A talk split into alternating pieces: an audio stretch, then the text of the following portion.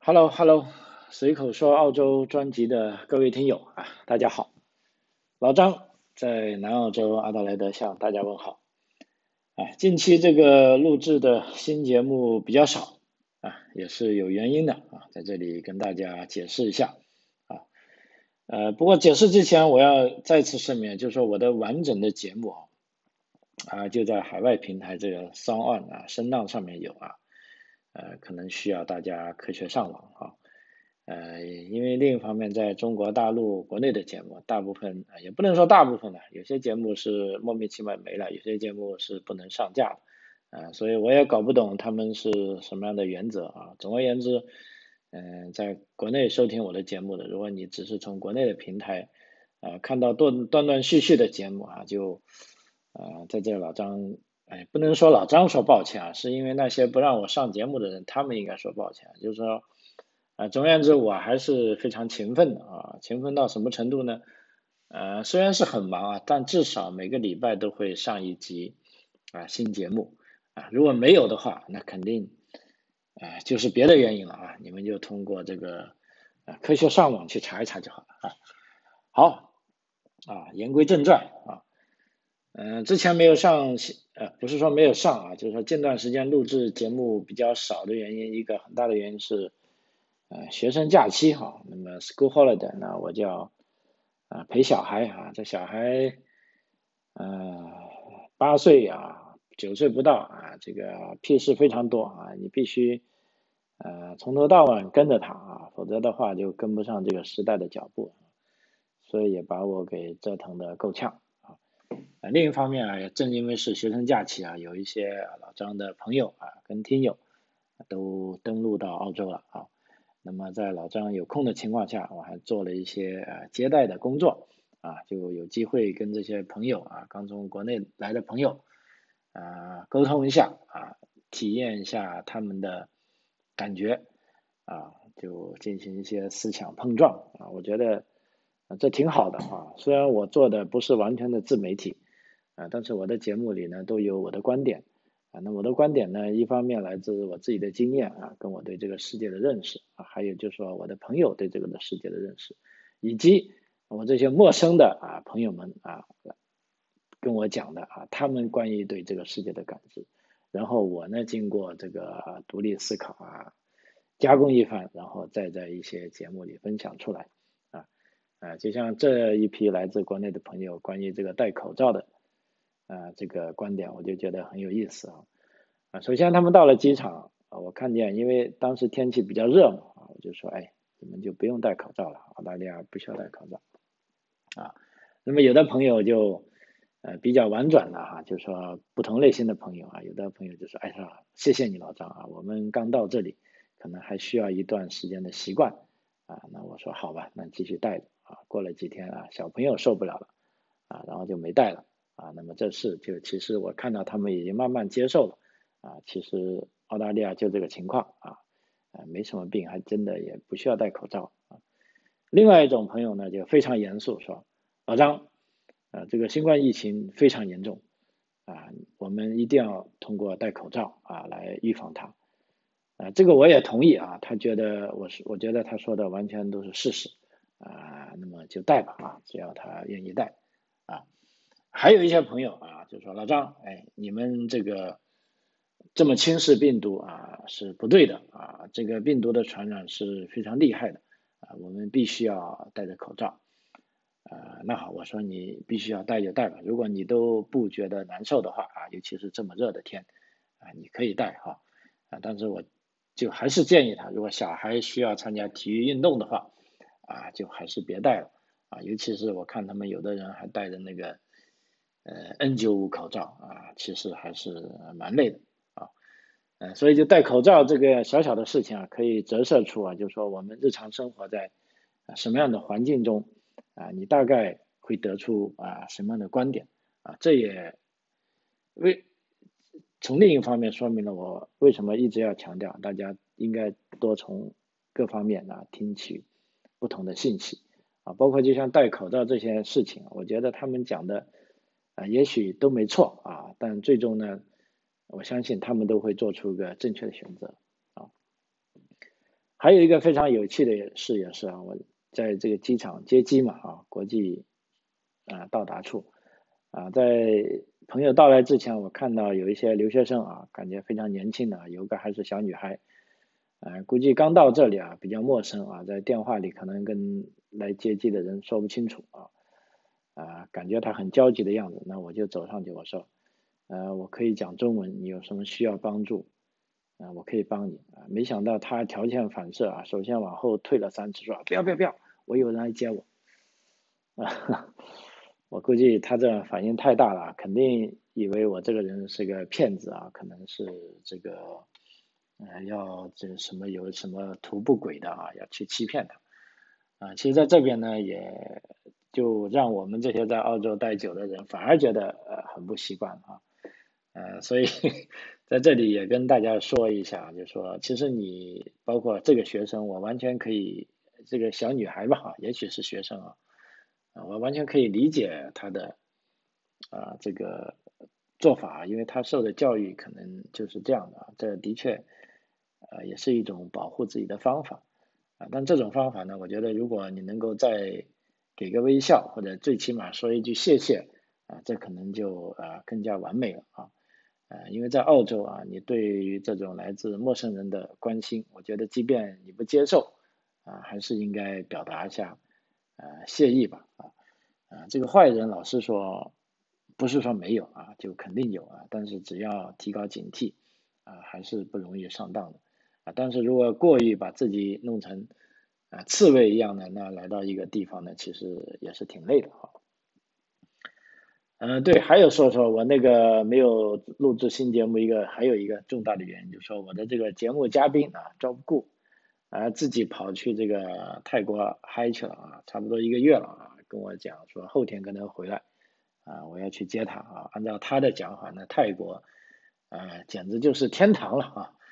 啊这个各种各种的好啊，就弄得我的口水直流啊，虽然我。的确，我也去了泰国两次，但是我绝对没有他那种感觉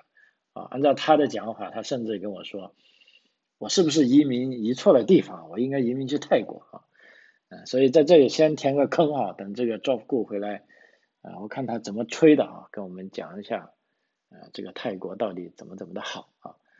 所以这期节目主要就跟大家讲讲啊，也是在 School Holiday 期间，包括两个月后啊，这个澳洲的这个。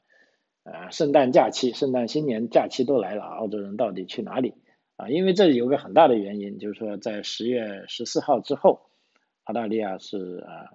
全国都躺平了啊，也就是说，按照澳大利亚全国内阁的决定啊，在今天之后啊，你如果得了新冠疫情啊，即便你是这个患者啊，或者你是这个呃叫做密切接触者。啊，都不需要强制隔离了啊，除非啊，除非有一个意外，就是说，如果是医院的医护人员啊，如果得到了这个呃病毒啊，也需也是需要隔离，但是其他啊，就像我们普通人啊，基本上就完全是算正常了。所以回到刚才讲的，就说一个朋友说这个新冠病毒很厉害。呃，当然了，在中国可能的确是感染的人很少，啊，可以说是极少吧。从至少这个官方发布数字来看了啊，但是澳洲的数字呢是很可怕的。我想一下啊，就自从这个十月十四号，这个呃联邦总理啊跟这个全国内阁开会啊，决定十月十四号不需要隔离之前啊，我最后一个认识的中招的朋友应该是九月底。啊，中招了，是小孩中招啊，大人反而啊怎么也中不了招，但是那个时候依然是需要隔离啊，他们依然按规定居家隔离两周啊，所以至此啊，就是说可以说我身边我所认识的澳洲的朋友啊，基本上都全部中过招了啊，因为我现在想来想去，嗯，没有人没中过招的，当然也不排除有些没中过招的人没告诉我。啊，但是我所知道的人啊都中招了啊，所以说有朋友问我说，澳洲这个啊新冠病毒中招的人到底有多少？是不是有百分之六十？那我可以告诉你，我觉得可能都还不止百分之六十，有可能是啊百分之八十啊。那无论是百分之六十还是百分之八十，都已经达到了这个群体免疫的最低指标了啊，再加上这个两针的注射率啊是高达百分之八十五啊，等于说目前啊整个澳大利亚啊基本上就啊当这个传染病就说一个。COVID-19 啊，这个新冠病毒是一种跟感冒一样的病毒啊，政府已经决定啊不过多于啊介入这个人民群众的这种微观生活了啊，啊为什么这么说呢？我觉得啊这个很有意思，我就跟大家呃看了一下啊，就是说澳大利亚总理啊他在全国内阁会议上宣布取消新冠隔离的这个消息后。啊，他在记者招待会记者招待会上的啊一些话啊，我觉得是啊值得一听的啊。那么我就在这边挖出来啊，跟大家讲一下啊。因为在澳洲全国内阁会议决定之后呢，这个所谓全国内阁会议呢，就是说由总理跟各州的州长或者州长的代表来一起组织这个会议。因为根据澳洲联邦的这个法规呢，这些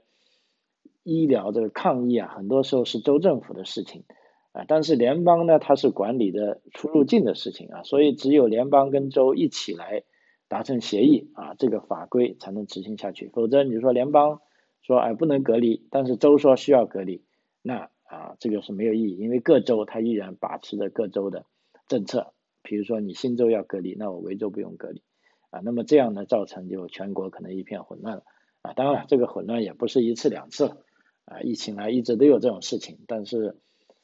呃，混乱也好，它不至于造成大乱啊。就是说，大家你只要在各州啊自己生活，你不随便跨州啊，那就不要紧。但是，一旦跨州呢，那的确是非常头疼。所以在这一次啊，从十月十四号开始啊，除了有关医护人员啊，新冠确诊者将不再需要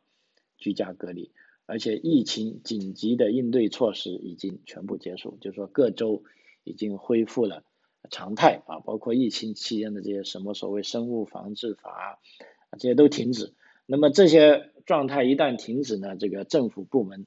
啊就已经没有那么大的权利啊去过问公众的私人生活了啊，也就是说你不能因为疫情的原因去做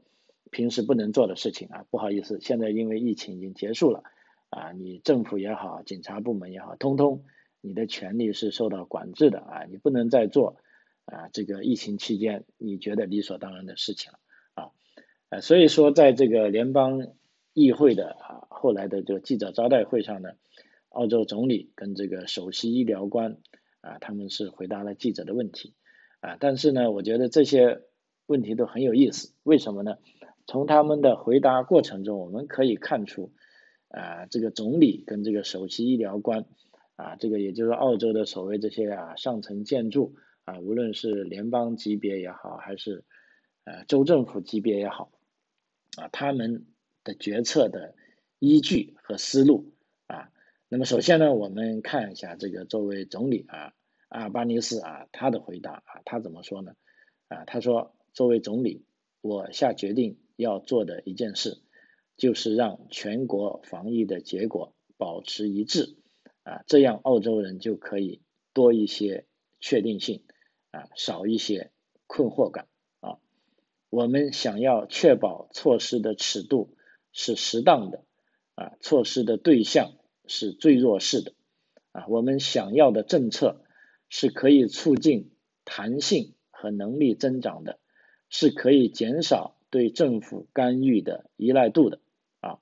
所以我们今天所做的是，啊，我们想必须要做的是听取首席医疗官的建议，更改有关政策的设定，使其与目前的啊最新形势啊相一致。那么另一方面啊，这个呃凯利教授啊，其实他就是首席医疗官了啊，他说的一句话啊，这个是含金量很高的。啊，他这句话是什么呢？他说是不再把新冠视为例外啊？怎么解释呢？因为我们知道，比如说流感存在了很久啊，健康问题也存在了很久，啊，政府没有在人们生病的时候一直去管他们发工资的事，啊，所以大家认为一个政府永久介入人民的生活系统，啊，是不可持续的，啊，所以按照这个凯利医生啊他的说法，他说，呃，呃，对啊，这里 I'm not a doctor or a 这个是总理说的啊，他是这么说的，他说我不是医生。我也不是流行病学家，我会把你的问题啊留给凯利教授啊。那么按照澳大利亚总理他自己说，他说我想说的是啊，作为公共决策者，我们有责任听取医学专家的建议，也有责任做出与形势相称的决定啊。时间长了，紧急措施不应该无止境的持续下去，而且我坚信。政府没有永久微观管理人民生活的职责，啊，这跟意识形态无关，而跟可操作性有关，啊，这是我们一致同意的，啊，以上就是澳洲总理啊在这次新闻发布会上的讲话，呃，那么接下来再看看这个首席医疗官啊这个凯利教授的回答。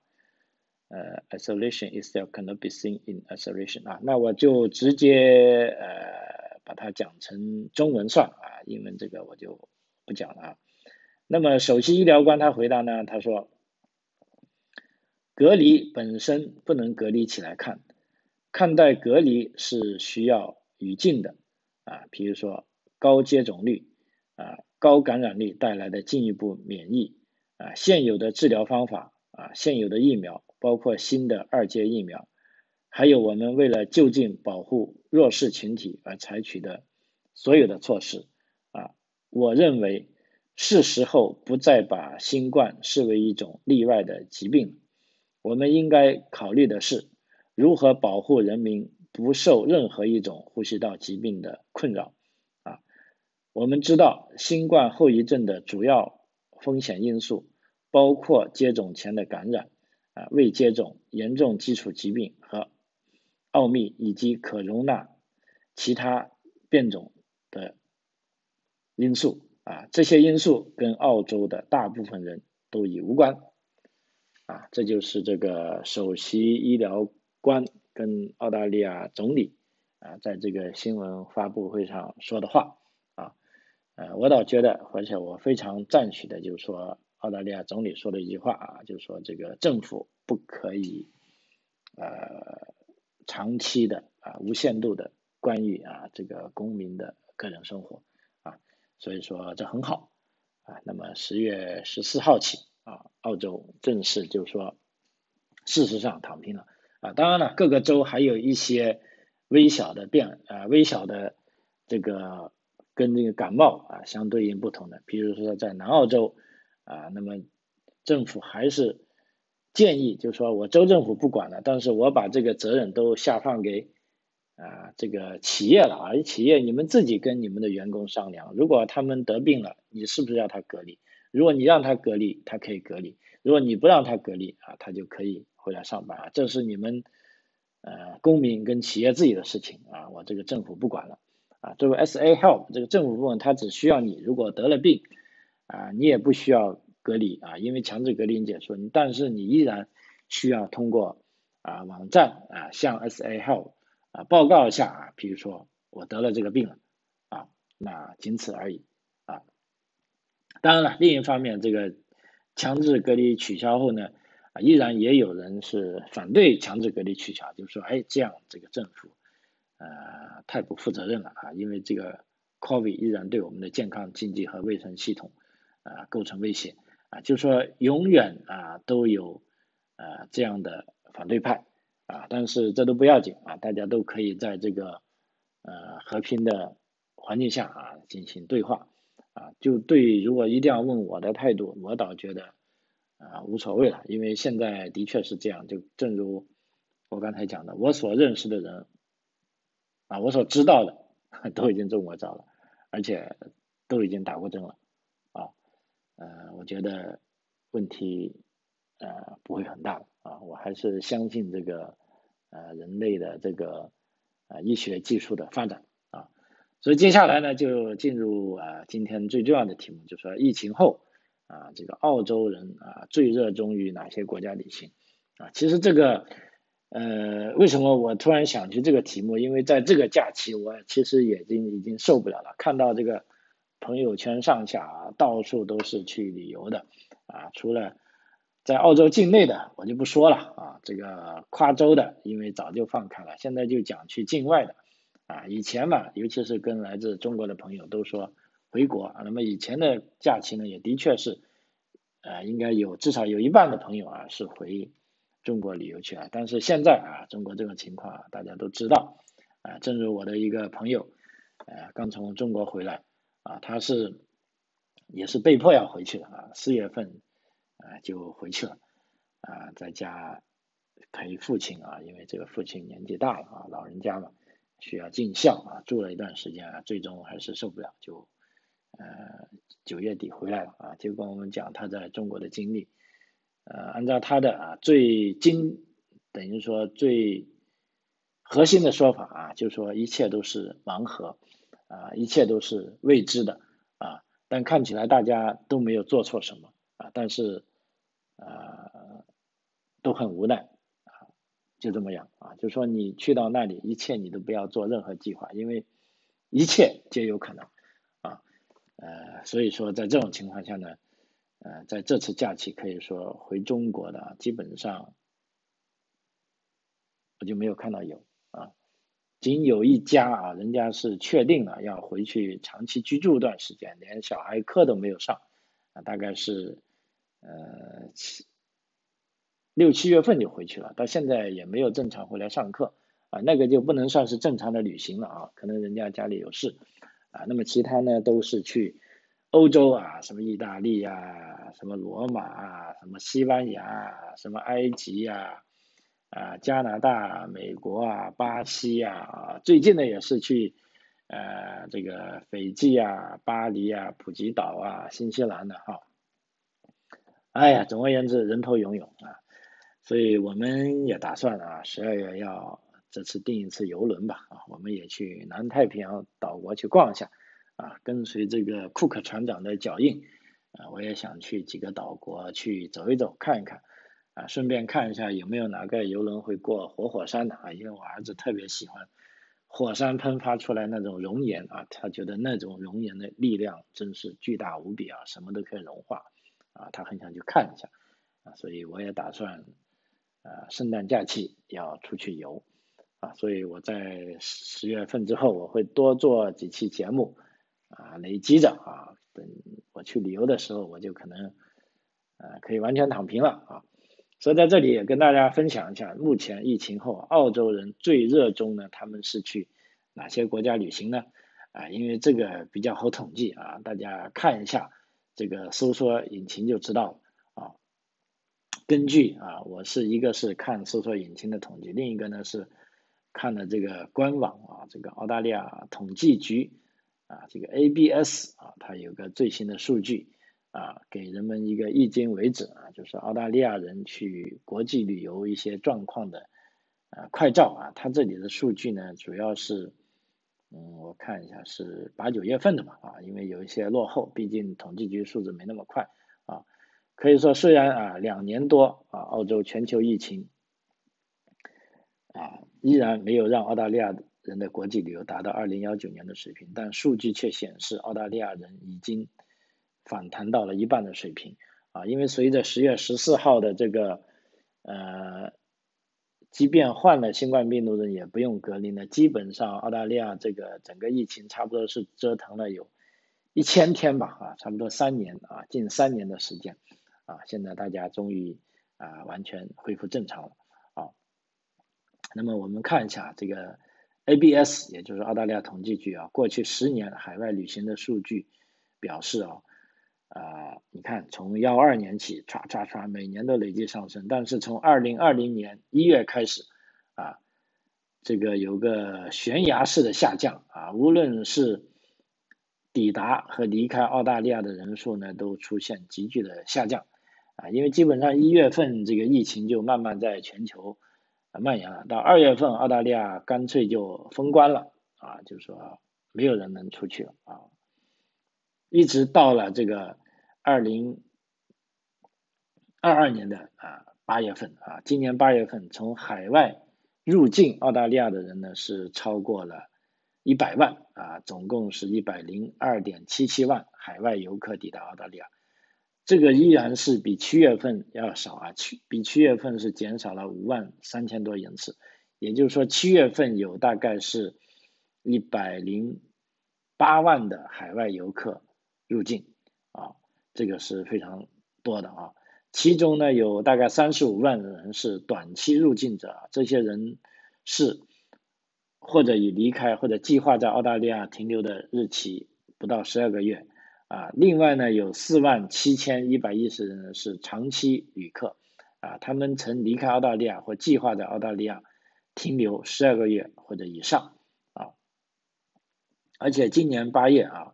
离开澳大利亚啊，前往海外的旅客，呃，也差不多有九十五万人次啊。那么到了，其实比七月份呢稍微少点，七月份呢有大概九十七万人次啊。那么这个也是反弹的相当惊人的啊。而且我看每个月都有所增长啊，从二零二一年的八月啊三十七万二啊，到今年。啊，八月到一共有九十四万二啊，很厉害。那么基本上这些澳大利亚人都去哪个国家旅行了呢？啊啊，这个有个澳大利亚的一个很比较流行的啊，这个网上的购票平台啊，这里的数据是比较权威的。我们看一下啊，今年八九月份预定的前五大海外目的地啊，也就是说八月三十一号到，sorry 是。八月一号到八月三十一号，啊，五个最受欢迎的目的地中，啊，有三个是来自新西兰，啊，比如说最受欢迎的是新西兰奥克兰，啊，百分之三十三的人去了，然后印尼的登巴萨，啊，这个登巴萨有百分之十五的人去了，百分之十六吧，百分之十五点七，啊，第三位呢是新西兰的皇后镇，啊，有百分之十的人，然后斐济有百分之九点四的人。第五位有去新西兰这个 Christchurch，啊，也有百分之九点三的人。啊，基本上新西兰是占了三个啊，因为八月份也是澳大利亚最冷的时候啊，但是这些人依然大部分去了新西兰啊，少部分去了印尼跟斐济，然后九月份怎么个预定？九月份啊，去新西兰奥克兰的人更多了啊，也是百分之三十三点三啊，然后到印尼登巴萨。是百分之十三点八，然后到新西兰皇后镇啊百分之九点六，到新西兰的 Christchurch 也是百分之九点一，然后到斐济八点二啊，也就是说八九月份啊五个最受欢迎的目的地呢呃是一样的啊，也就只不过是第四位跟第五位啊顺序稍微呃调整了一下啊，这么看来呢，澳大利亚人啊真的是啊不怕冷啊。另外呢，从这个九月份到十月份呢，从澳大利亚到日本的旅游预订量也是猛增啊，增加的多厉害呢？比如说从九月二十三号到十月十号，从澳大利亚到日本的航班预订数量比前一时期增加了百分之啊，大家想一下，增加百分之多少啊？百分之三百零九啊，就是三倍了啊！因为从这个十月十一号开始呢，日本就恢复了对包括呃澳大利亚在内的数十个国家的这个免签证旅行啊，就并取消了每天这个五万名入境者的上限啊，可以说结束了世界上最严格的一些旨在减缓新冠病毒传播的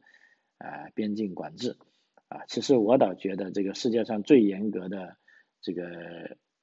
新冠病毒管制呢，应该是在中国吧？啊，如果不出意外的话，啊，我不知道这个媒体他怎么写的，我不理解啊。然后短期呃赴澳洲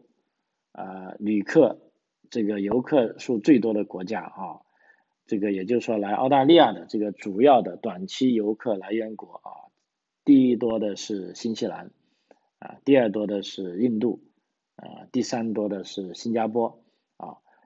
然后第四多的是英国啊，第五多的是呃第四多的是英国，第五多的是美国啊。英国和美国和英国的游客是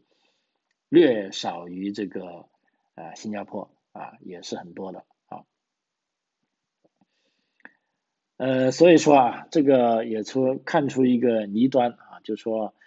呃，在中国啊，继续跟这个世界隔绝的年代哈，那么。人们呢，只有能够啊选择了其他地方。为什么很多人选择的去印度呢？啊，其实这里大家一个很清楚的呃事实要知道啊，在这一年呢，其实来自印度的移民数呢是已经啊超过了中国，而且印度呢现在已经是放开了啊，所以印度的移民呢还是可以很顺利的回到呃他们的祖国。啊，但是中国的移民呢，就目前我看啊，除了是啊，真的按照官方所说的，就是说非必要啊不远行啊，除非是无可奈何的啊要回去的啊，在大部分情况下，大家都不愿意啊受那些折腾啊，因为就正如我从一个国内回来的朋友告诉我的啊，就一切都是盲盒。啊，那么我相信他说的是实话。啊，因为看过一些报道，有一些非常极端的，我都不太敢相信啊，呃，但他也几近被报道出来了啊啊，由此看来啊，在中国啊，短期内啊还是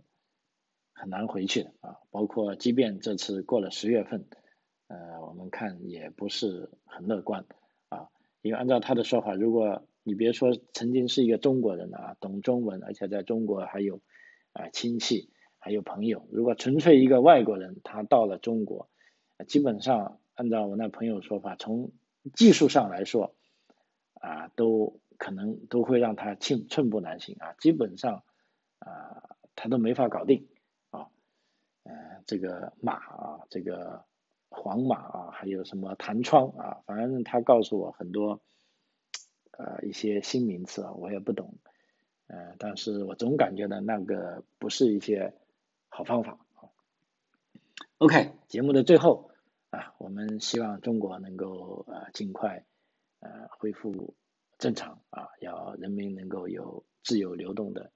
权利啊。因为今天是十月十七号，我突然想起当年啊，就当年的今日，应该是一九三三年，好像这个。